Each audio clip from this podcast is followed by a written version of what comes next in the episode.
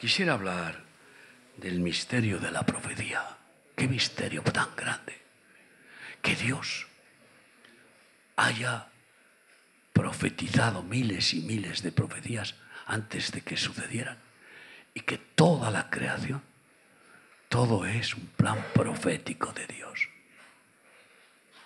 y que se cumple tajantemente, tajantemente. Cada profecía es un misterio. Ahí está el diablo queriendo torcer ese misterio y levanta divinos y levanta curanderos, hechiceros y, brujos para intentar adivinar. Y hay un espíritu de adivinación que viene de los demonios porque Dios les concedió revelaciones. Y los dones son irrevocables. No le ha quitado los dones a Satanás el Padre, ni a los demonios que tienen espíritus de adivinación. Adivinan algo, pero lo que Dios permite que adivinen. Y aquellos que acuden a esos farsantes de la profecía, quizá el diablo acierta en alguna cosa, pero luego caen en perjuicio grave por haber consultado a los demonios en lugar de consultar a Dios. Quiero que salgas hoy de aquí con un anhelo profético para preguntarle a Dios. Dame profecía, porque ese es su deseo, revelarnos sus secretos. Y como todo lo sobrenatural es un misterio, pues la profecía es, un misterio tremendo, desde arriba hasta abajo, toda la Biblia. Nuestro ministerio está lleno de profecías. Cuando el Señor me permite escribir el libro Bogamar adentro, termina con una profecía. Estábamos solamente en España y en Portugal y termina con una profecía y pronto remar estará por todo el mundo. Hoy están los cinco continentes. Se está cumpliendo la profecía. ¿Y eh, cuántos están aquí hoy? Porque han sido ministrados proféticamente. Que Dios les dio el llamamiento y el don. Y la unción profética de la revelación del plan de Dios para sus vidas. Son tantas las profecías que hemos recibido ¿eh? En todo nuestro ministerio, como por ejemplo cuando iba a haber el caos económico, eh, pues estaba, estaba el mundo pletórico. Y entonces Dios me dio la profecía de las vacas flacas y las vacas gordas, las vacas gordas y las vacas flacas. Estábamos en vacas gordas. ¿eh? Los bancos yo hablé a los bancos, hablé a empresarios, vende todas las acciones, véndelo todo, porque si no te vas a quedar arruinado. Algunos me hicieron caso y luego me dijeron, oh, menos mal que te hice caso, porque mis, amigos no vendieron y han perdido todo. Y eso está, es revelaciones proféticas, porque además son cíclicas. lo bueno de las profecías es que son cíclicas y se repiten. Porque el hombre necesita que se le repitan las cosas. Cabezón, cabezón. Tontón, tontón. Y Dios la repite con la profecía. Y bueno, no quiero hablar de todas las revelaciones proféticas, ustedes pueden leerlas en los libros y... Pero sí que quiero dejarles bien claro, ¿eh? estoy presentando el libro Palabras Proféticas. Es el resultado de 50 programas en radio y televisión solidarias sobre las palabras proféticas. 50 programas que he podido hacer, gracias a Dios, con la ayuda de mi esposa, paciente, que agarra mis garabatos y los pasa al ordenador. Y, entonces eh, de ahí comprendí la necesidad profética y de ministrar. Y dice así, porque nos hemos dado a conocer el poder y la venida de nuestro Señor Jesucristo, siguiendo fábulas artificiosas, cuentos, leyendas, imaginaciones y sino como habiendo visto con nuestros propios ojos su majestad. Yo he visto el reino de Dios, no solamente porque tuve una, una experiencia increíble de ser lanzado arriba, pero he visto el reino de Dios en las revelaciones del reino, en las revelaciones del rey, en, el poder absoluto y dominio absoluto de Cristo como rey, absoluto total de todo lo creado que fue hecho por Él y para Él. Y de eso hablamos, no de otras cosas. Pues cuando él recibió de Dios Padre honra y gloria, le fue enviada desde la magnífica gloria una voz que decía, este es mi Hijo amado en el cual tengo complacencia. Y nosotros oímos esta voz. enviada del cielo, cuando estábamos con él en Monte Santo. Ellos estaban personalmente allí, pero tú has estado en Monte Santo orando con Jesús. Algunos no han entendido que orar en el nombre de Jesús es orar con Él, a la vista del Padre, unirse uno a su oración, porque solo su oración llega al Padre. Solo en Él tiene toda complacencia. Eso es orar en el nombre de Jesús. ¿Qué quieres, Señor? Pedirle al Padre. Yo quiero unirme a tu oración para que pidamos lo que es conforme a tu voluntad. ¿Me permites participar de orar contigo? Ay, amigo mío, eso es maravilloso. Nos deja con Él. Fíjate qué misterio. Ya estamos sentados con Él a la diestra de Cristo. Esto es, lo dice la palabra, vaya, porque como Él está en el presente eterno, para Él no existe esta dimensión temporal. Existe un presente eterno. Y Él ya nos ve sentados a la diestra de Cristo. Cristo a la diestra del Padre, la esposa a su derecha. Amén. Y ahí estamos tú y yo, sentados con Cristo. Claro, esto por fe lo recibimos. Y, nosotros oímos esta voz. Tenemos también la palabra profética más segura a la cual hacéis bien en estar atentos como a una antorcha que alumbra en lugar oscuro, hasta que el día esclarezca y el lucero de la mañana salga en vuestros corazones. Entendiendo primero esto, que ninguna profecía de la Escritura es de interpretación privada. Ninguna. La Biblia está llena de profecías. Muchos leen, leen la Biblia y no descubren el misterio de esas profecías, la revelación de esas profecías ni siquiera que se cumplen delante de sus narices. Y ese es el anhelo de revelación profética que Dios pone en nosotros. Y no es que yo interprete de una manera y de otra. Y ahí cuando ves esas diferencias de interpretación, de que Cristo viene antes de la gran tribulación, eso, y otros como nosotros, creemos que no. No va a ser arrebatada la iglesia hasta que Israel se junte con ella. Tiene que esperar a Israel tres años y medio. Ay, amigo. Y entonces eh, el primogénito se va a quedar ahí, pero que estamos. Eh, y muchos tienen doctrinas diferentes, pero ¿por qué? Porque tienen interpretación privada, histórica, llena de prejuicios, llena de conveniencias, de adaptaciones, de manera de poder conformar la liturgia heredada y ahí hacer los apaños. No. Si tú recibes la revelación de una profecía en la Biblia, es la misma revelación que voy a recibir yo, que cualquiera de los iluminados, de los hijos de Dios, sin que haya diferencia. Y es por eso la, palabra profética más segura, no es de interpretación privada, porque nunca la profecía fue traída por voluntad humana, sino que los santos hombres de Dios hablaron siendo inspirados por el Espíritu Santo. Cuando un profeta decía así, dice el Señor, y profetizaba y no se cumplía, ¿qué hacían con él? Lo apedreaban. Ahora, ahora, vamos, es increíble. Yo conocí uno que va de profeta y de repente en uno de sus eventos nombró 70 profetas ungidos. Vamos, como churros. Y, todas y las profecías que, él ha dado. Eh, vamos, tremendo. Guardaos de los falsos profetas. Y la apostasía ha entrado por el mundo a, saco y ha inundado iglesias enteras con falsos profetas que son mercaderes, son discípulos de Balaam, que era un profeta auténtico pero que prostituyó el don y lo usó para ganar dinero. Pero la profecía auténtica es del Señor y es la infalibilidad. Y es un misterio porque es un secreto. Es un secreto. A ver, sin la revelación del secreto, tú descudriñas una profecía y la entiendes. Y la puedes aplicar y decir, Así dice el Señor, como por ejemplo en un congreso de palabra profética en Jerusalén, que el Señor nos dio la profecía de una intifada inminente en una semana. pero también nos dio la profecía que no empezaría esa intifada hasta que nosotros no saliéramos del país. Yo no sé si hay aquí alguno que era testigo de eso, mi esposa se acuerda.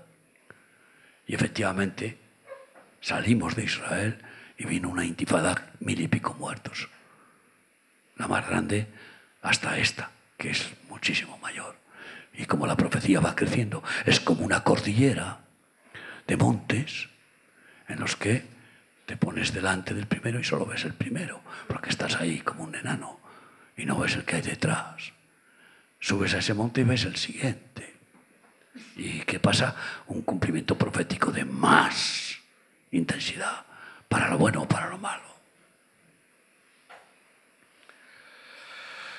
Bueno, queridos hermanos, Amós 3. ¿Cómo podría yo despertarte a un anhelo profético? Oh, qué importante es. Porque, ¿qué dice Pablo a los corintios? Es bueno que anheléis todos los dones, pero ¿qué dice en Primera de Corintios 10?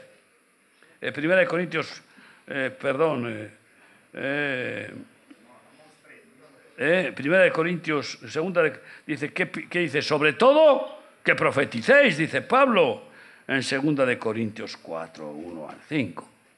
Pero ahora quisiera hablaros de esta maravillosa promesa de Dios, que a mí, pues oye, me ha hecho ser un buscador de la profecía, porque Él promete revelación. Y yo no voy de profeta, pero te digo, tengo el derecho y el deber de profetizar.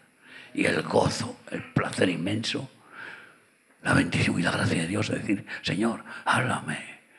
Y si tú quieres eh, eh, que tocar eh, la trompeta a través de mi boca, haz lo que quieras. Pero qué bueno es que profetices, Señor. Y así produzcas el impacto que deseas. Y dice Amós, capítulo 3, versículo 6 al 8. ¿Se tocará la trompeta en la ciudad y no se alborotará el pueblo?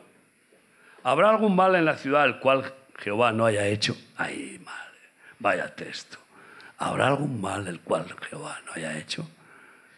Este es el problema de los judíos, que volvieron la mayoría ateos desde, desde la SOA el holocausto en Alemania, pero no hicieron caso de salir. Hubo profetas que avisaron, salir, salir, salir. Pero tenían tesoros, negocios, riquezas. Y no, no entendieron y compraron hasta su, pasa, su, billete para ir en el tren pensando que, que ya, ya, ya se arreglará esto. Y iban a los hornos. Porque no hicieron caso a la profética. Mira, ¿sabes qué pasó en el año 70? que se cumplió la profecía de Jesús. Vendrán y huid a los montes, vendrán a matar y os perseguirán. Orad que no sean sábado, etc. Y había 70.000 judíos, seguidores de Jesús, en Jerusalén que al oír a un profeta que recorrió las calles de Jerusalén siete días gritando, salid, salid, huid, huid a los montes, huid. Hicieron caso y huyeron. ¿A dónde? A Moab, los montes de Moab, donde Jesús fue llevado con José y María, entonces era Egipto, se llamaba Egipto, donde han ido siempre los que han huido de Israel a Moab y donde hay un lugar secreto preparado por Dios para la iglesia. Ese, esa profecía tremenda, por cuanto has sido fiel a la palabra de mi paciencia, yo te guardaré del día malo que viene sobre toda la tierra. Apocalipsis capítulo 2 o iglesia de Filadelfia. ¿Qué ese día malo que viene sobre toda la tierra? Te guardaré. Muchos creen que, que, el diluvio fue un, tipo de arrebatamiento. No, no fue arrebatado Noé y su familia, fue guardado.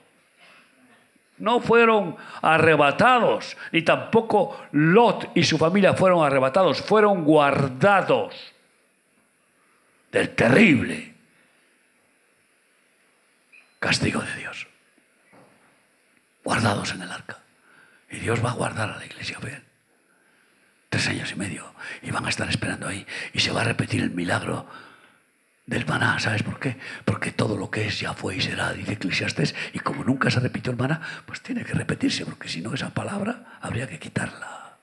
¿Y por qué se va a repetir? Porque millones y millones de evangélicos fieles estarán guardados en ese lugar y no habrá supermercados ni comida para todos y Dios repetirá el maná. Pero ahí serán libres, como los judíos 40 años, sin supermercados, sin, sin negocios. sea, ahí, ¿Por qué los tuvo 40 años? Porque era muy difíciles, muy difícil de separarles del becerro de oro, de la vida en Egipto, en el sistema del mundo. 40 años con una comida perfecta, el culantro que nunca les faltó y que debían de recoger cada día. En esa oración del pan nuestro de cada día, danosle hoy. Algunos quieren el pan de hoy, el de mañana y el del año que viene. Y cuando me jubile también, para mi jubilación. No me canso de repetir, un hombre me dijo, yo ya me voy a jubilar, punto cuando me jubile, voy a por fin a servir al Señor porque llevo mucho tiempo llamando, oyendo su llamado. Y el día que se jubiló, se murió. ¿Pero qué nos hemos creído? Queridos hermanos, y bueno, pues eh, esta dice, ¿habrá algún mal en la ciudad el cual Jehová no haya hecho? Y la profecía avisa, y el avisado ve el mal y huye de él. Y tenemos que avisar del mal que Dios va a permitir. Esto es tremendo. Yo he dado profecías que algunas han sido terribles. Mira, no quiero repetirlas. No quiero repetirlas. Una vez le di una profecía a un joven que me llamó para, para, que para ingresar en remar y fui a la casa donde estaba en y ahí estaba viviendo con una mujer que era evangélica de 25 años y, que no la conocía, pero que le daba droga, dinero para droga a cambio de sexo.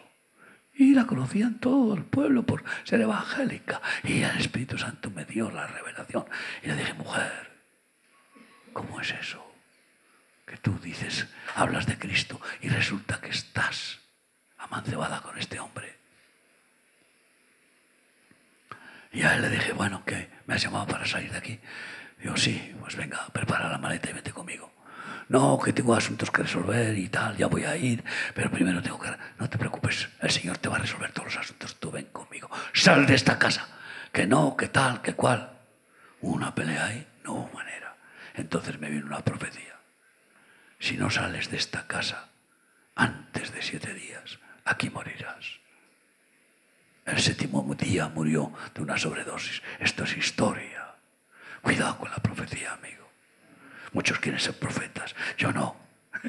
Yo quiero ser, pues es un panadero, como decía uno de los profetas menores. Yo quiero ser un aprendiz de, de la profecía. Quiero ser un mensajero de la profecía. Pero no me voy a dar de profeta ni tampoco le pido al Señor, hazme, hazme profeta. No, no, no, no. Revélame tus profecías. Y sigue diciendo, no hará nada al Señor dice, y sigue diciendo que no haya nada malo que él no haya hecho, porque no hará nada Jehová el Señor sin que revele su secreto a sus siervos, los profetas. Y fíjate lo que te digo. Hay profetas que pervierten el don y siguen siendo profetas, pero no habla de eso, sus siervos. Y hay algunos que anhelan la profecía y que el espíritu profético se manifiesta en ellos porque son siervos de Dios. Y son más profetas que los que van por ahí con el título de profetas. Yo me quedé asombrado en Colombia cuando con mi esposa en un eh, evento que había de muchas iglesias y tal, mujeres, mujeres, mujeres, y venían a saludarnos y a darme la, tarjeta, apóstol y profeta. Digo, anda, además he cambiado de sexo porque tendría que ser apóstola, digo, o sea, y venga, tarjetas, todas son profetas y apóstoles.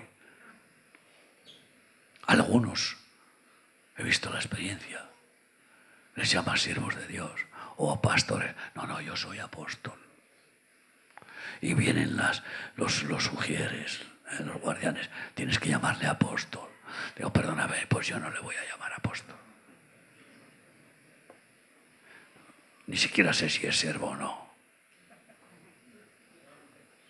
Pero esto es tremendo. Hermanos, pero no hará nada el Señor sin revelarlo. Quiere revelarnos todo lo que necesitamos saber del presente, del futuro a corto y medio y largo plazo. Amén. Y bueno, pues eh, eh, yo puedo, sí. Y claro, el, el, docto en el reino de los cielos, dice Jesús mismo de su boca en Mateo 13, es aquel que saca del corazón, de su tesoro, de su vida, tesoros viejos y nuevos. Entonces la profecía es de repente descubrir tesoros viejos que están ahí miles de años y que algunos no, muchos, la mayoría no los han desvelado. Y sale el tesoro por revelación. Y los nuevos son las profecías que Dios añade conforme a los tiempos diferentes que vivimos. Cuando el Señor me llamó para la rehabilitación de los adictos, bueno, estaba más loco que una cabra, me dijeron todos, pero si no se rehabilita ninguno. ¿eh? Y el Señor me dio una profecía. Pues muy pronto tendremos más de 100 drogadictos rehabilitados confesando a Cristo y sirviendo a Cristo. Ahora sí que te has vuelto loco de remate. Escucha. Sí. Pero...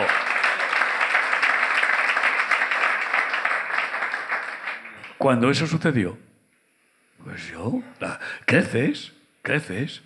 Y el Señor me dijo, pues pronto va a haber miles.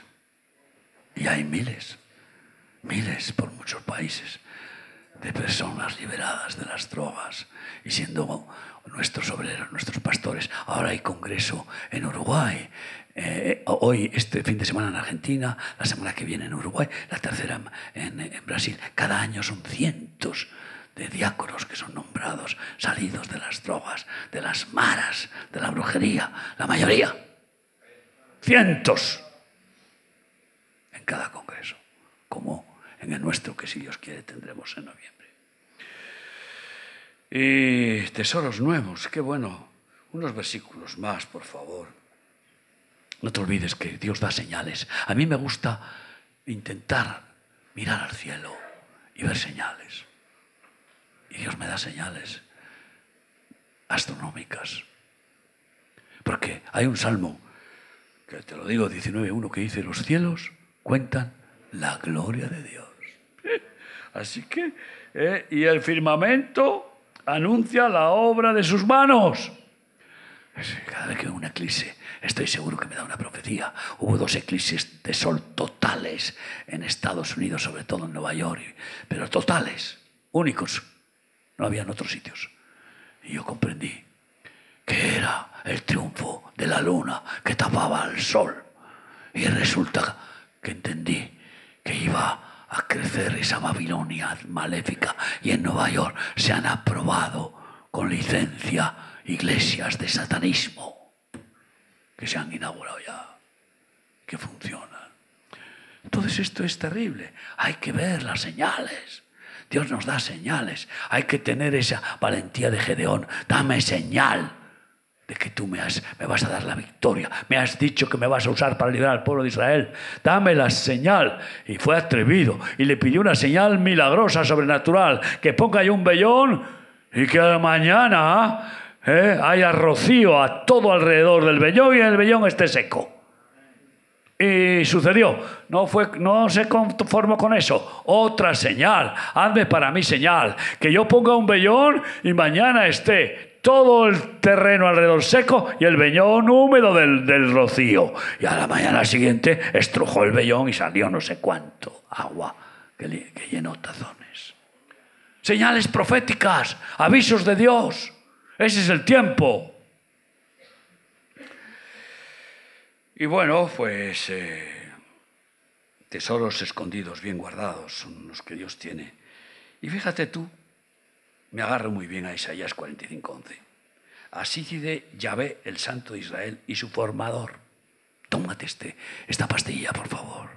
Trágatela bien y guárdala. Así dice Yahvé y el Santo de Israel y su formador. ¿De quién habla? Padre e Hijo. Y dice así, versículos Isaías 45:11. Preguntad preguntadme de las cosas por venir, mandadme acerca de, la, de mis hijos y acerca de la obra de mis manos, y, y os responderé, preguntadme acerca de las cosas que han de venir y de la obra de mis manos y acerca de mis hijos y acerca de mi pueblo. Esa es mi oración y mi oración. Muchas veces, al pasear con mi esposa, la perra o, o mientras no puedo dormir, háblame, Señor, habla que tu siervo escucha. Háblame, dame revelaciones. Y Él te va dando esas perlas preciosas, esos descubrimientos que nadie puede recibir porque son los secretos proféticos de Dios. Y bueno, pues eh, muchos falsos profetas los recrimina a Dios en Jeremías 23 y diciendo, ellos dicen que yo hablé y yo no dije nada. Ellos dicen que yo les envié y yo no les he enviado. Si hubieran estado en mi secreto, en intimidad conmigo, en oración, en su aposento, buscándome, les habría hablado. Bueno, ya sé. Y, por eso, pues, ¿qué quieres que te diga? Profecía, el juicio del Señor empieza por su casa. Eso es profecía de Jeremías 25, 29. Y está empezando, está empezando. ¿Sabes cuántos pastores han muerto con esta pandemia? Yo me he quedado asustado cuando Ramón me ha ido diciendo. Y, yo recibí una vez una palabra profética, está escrita en la Biblia. En este mes morirán tres pastores. Está escrito. Y la tomé como una revelación. Y murieron tres pastores. Cuidado, amigo, con Dios. Cuidado. Tengamos respeto profundo a las revelaciones de Dios. Y las cosas secretas pertenecen a Yahvé, nuestro Dios, mas las reveladas son para nosotros y para nuestros hijos, para siempre, para que cumplamos su voluntad. Todas las palabras de su voluntad y de la ley. Sobre todo, que profeticéis. ¿eh?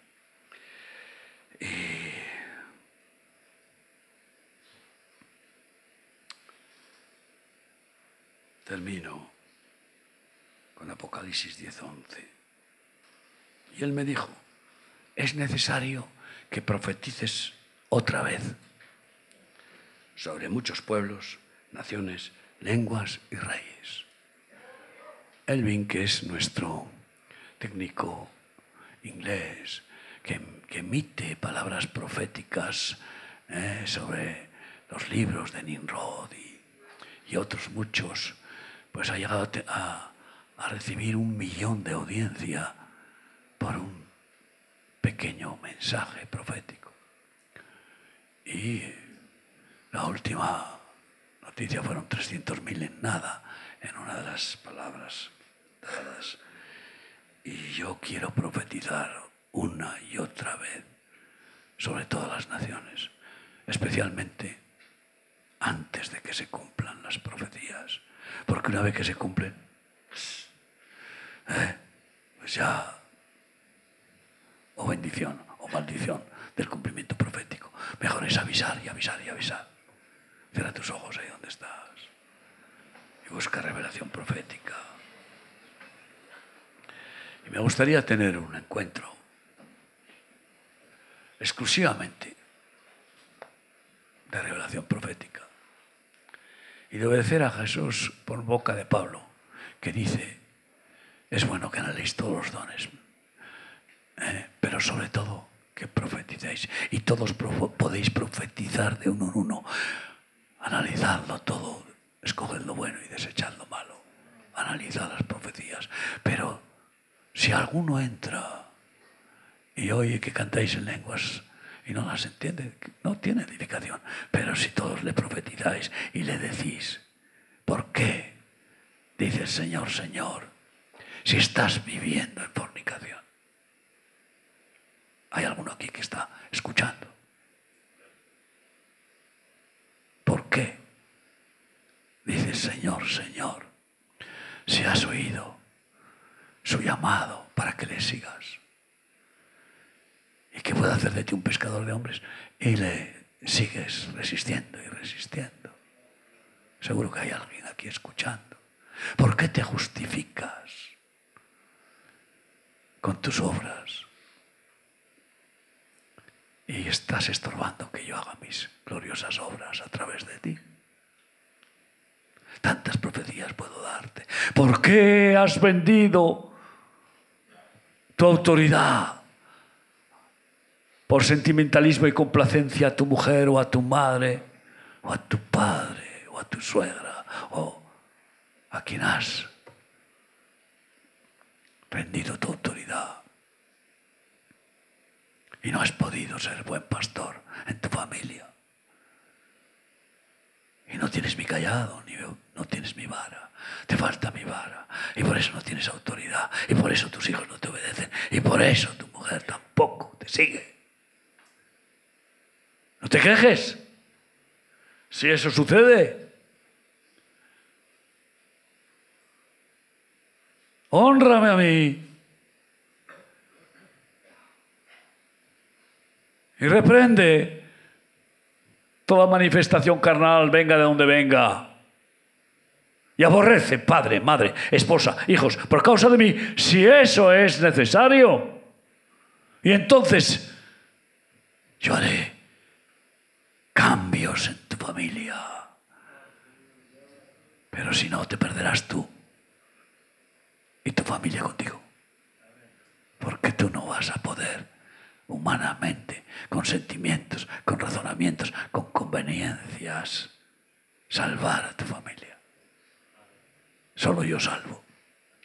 Primero, sé fiel a mí y confía en mí. Y entonces yo te concederé las peticiones de tu corazón. Porque serán mis peticiones. ¿Acaso no crees que yo quiero salvar a tu mujer o a tus hijos? Pero arrepiéntete de que has sido sentimental, humanista con ellos y les has permitido que manejen los móviles con 13, 12, 13 años y que jueguen y que estén a su aire. Y no me has honrado porque no has vivido en mi temor. Así dice el Señor. ¿Cuántas profecías? Eso está funcionando aquí hoy. Porque hay personas que tienen ese problema. Hay personas que tienen ese problema. ¿Por qué estás mirando con tus ojos las perversiones sexuales? Estás ahí agazapado y oculto, pero practicas la pornografía mirando lo que no debes de mirar. Hay algunos que incluso van de siervos de Dios y miran pornografía. Podemos seguir profetizando toda la noche. Pero yo ahora te digo, ¿por qué no confías en mí y no te pones en mis manos? ¿Acaso soy yo mal patrón? ¿Acaso soy yo mal pastor? Confía en mí. Deja tu carga sobre mí. Echa tus, tus ansias, tus cargas sobre mí. Y yo te llevaré en mis brazos y llevaré tu carga. Confía en mí y no temas. ¿Por qué razonas? ¿Por qué tienes miedo de mí? Yo tengo pensamientos de bien y no de mal para ti. No me obligues a que yo sufra castigándote. ¿Hasta dónde? He tener que soportar tu resistencia. Cierra tus ojos y levántate y ponte conmigo y decir, Señor, háblame. Habla que tu siervo escucha. Dame revelación profética. Señor, que yo pueda ser una voz profética, que yo pueda profetizar y así manifestar ese misterio glorioso de que tú avisas, adviertes antes de que sucedas. Y así el que recibe el aviso no caen en la trampa del diablo. Háblanos, Señor. Háblanos esta noche. Tú hablas en sueños. Tú revelaste a Daniel en sueños. Es un misterio increíble. Nadie podía descubrirlo. Había que descubrir qué había soñado Nabucodonosor sin que dijera el sueño. Imagínate tú. Ala, descubre qué, sueño ¿eh? tiene otro. Como veis el sueño. Y luego la interpretación del sueño. Y los iba a matar a todos. Y en vela y oración por la noche en visión, Dios le, le reveló el asunto y la profecía. De muchas maneras habla Dios, en sueños, en visiones. De repente, leyendo un texto bíblico, ¡pumba! salta el verso como si, vamos, te, se te clavara en el alma. Y entonces dices, Dios mío, ¿cómo no lo he visto antes? Gracias por mis hermanos. Di conmigo, Señor, perdóname por cuántas veces he estorbado tu revelación profética, he resistido tus advertencias, tus avisos y he sufrido consecuencias que no son gratas. Perdóname y ayúdame. Quítame las vendas, quítame los velos, quita todo prejuicio religioso, quita todo orgullo intelectual, todo razonamiento, toda duda. La duda te ofende, Señor. Y Dios mío, úngeme con tu aceite profético. Heme aquí, Señor. Hágase en tu voluntad. Venga a mí tu reino.